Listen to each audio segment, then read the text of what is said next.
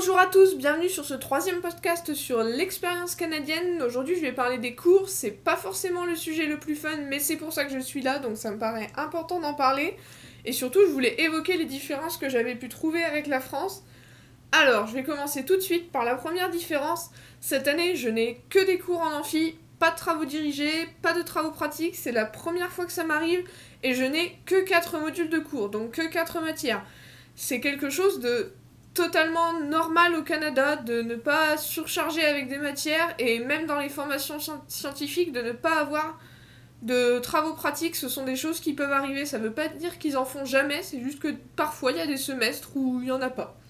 Qu'est-ce que ça veut dire avoir peu d'amphi et que des amphis? Ça veut dire avoir peu d'heures de cours. Ce qui est certes très bien, parce que ça permet d'organiser son temps comme on veut, mais en contrepartie, on a beaucoup de travail personnel. Il y a ce qu'on appelle des readings, c'est-à-dire que pour chaque cours, il y a un manuel avec des lectures à faire pour préparer le prochain cours.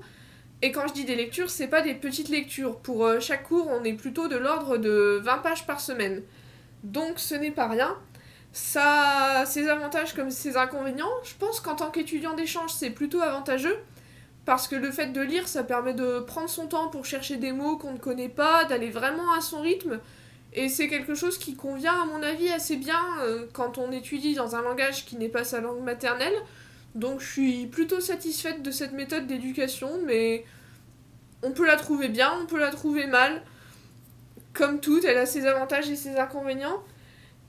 Autre différence, ici on travaille toute l'année. Il n'y a pas de partiel, pas de période où on va avoir vraiment des gros examens. Alors si, il y a des partiels, et il y a les midterms qui sont ce, qu'on appellerait les semi-partiels, mais ça ne se limite pas à ça.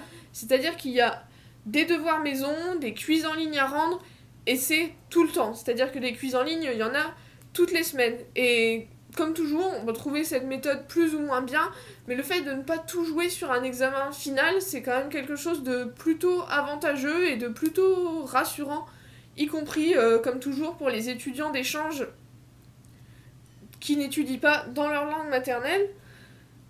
Dernière différence que j'ai notée, en amphi, les profs font le show, ce ne sont pas des amphis ennuyeux. Les profs essayent toujours d'intéresser les élèves et de les détendre. Ils essayent de nous rappeler qu'ils sont humains, c'est-à-dire qu'ils n'hésitent pas à parler d'eux, de leur sujet d'étude, et c'est quelque chose qui est vraiment appréciable. Par exemple, quand on a des amphis un peu longs qui durent euh, deux heures, ils vont s'arrêter pour euh, raconter une petite blague qui est en rapport avec le cours, qui n'est pas forcément hors sujet, mais qui nous donne une pause intellectuelle pendant laquelle on n'a pas à réfléchir à ce, que le, à ce que le professeur est en train de dire, à prendre des notes, et c'est quelque chose de vraiment très appréciable. Et c'est pas un professeur qui raconte sa vie de manière intempestive. En général, leurs pauses sont préparées et elles sont là pour nous détendre. On a vraiment des professeurs qui nous disent euh, bon si je vous raconte ça, c'est pas seulement euh, pour vous raconter ma vie ou quoi que ce soit, c'est parce que je sais que si je fais pas une pause maintenant où votre cerveau euh, se relâche pendant 5 minutes, vous allez jamais tenir jusqu'à la fin des 2 heures.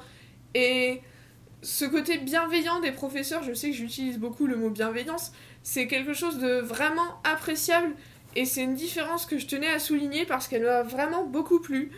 Voilà, c'est la fin de ce podcast. Il était vraiment très très court parce que les cours, c'est pas forcément euh, le sujet le plus intéressant qu'il y a. J'espère que ce podcast vous a tout de même plu, que ça vous a intéressé. Et si vous avez des questions euh, à, propos des cours, à propos de n'importe quoi, n'hésitez pas à me les envoyer pour que j'y réponde dans un, dans un prochain podcast. Je vous dis à bientôt pour un nouveau podcast.